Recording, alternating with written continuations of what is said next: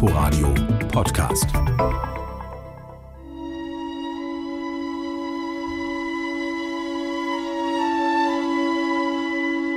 Enge herrscht im Haus Kabanova.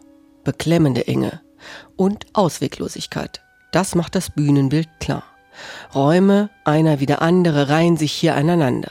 Ausgestattet eher wie auf dem Amt als wie daheim. In fahl kaltes Licht getaucht, öffnen sich mal kleinere, manchmal auch große Flügeltüren. Und doch führt kein Weg hinaus.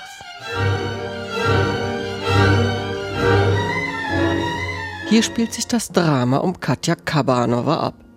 Der jungen Frau, die mit einem Seitensprung versucht rauszukommen aus dieser familiären Enge.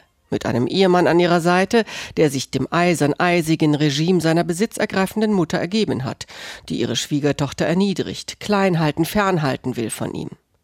Das Drama spielt sich ab und spitzt sich zu, aber zieht irgendwie auch an einem vorbei. Anfangs.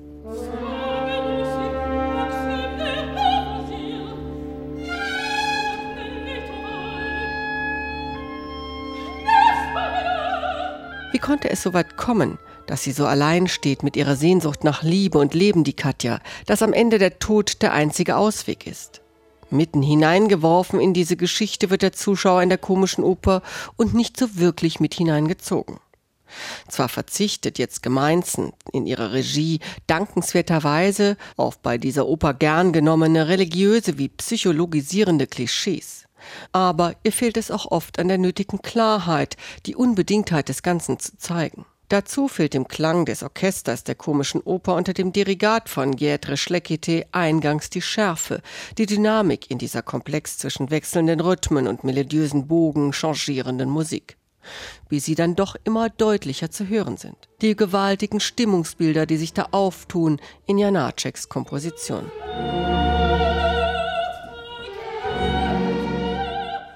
Dazu der Gesang, vor allem von Annette Dasch in der Titelpartie. Sie singt die Kabanova das erste Mal, tief aus sich heraus, sanft, begierig, gequält, gebrochen singt sie sie.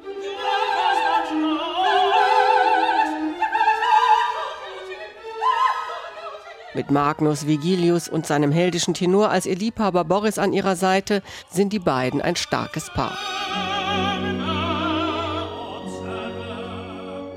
Neben dem die anderen Figuren manchmal etwas verblassen. Und am Ende, wenn die Katja Kabanova sich nicht librettogemäß in die Wolga stürzt, sondern zuckend an einer der großen Flügeltüren als vermeintliches Tor zur Freiheit zusammengesackt ist, da hat sie einen durchaus angerührt, ihre traurige Geschichte. Aber richtig mitgerissen eher nicht. Inforadio Podcast.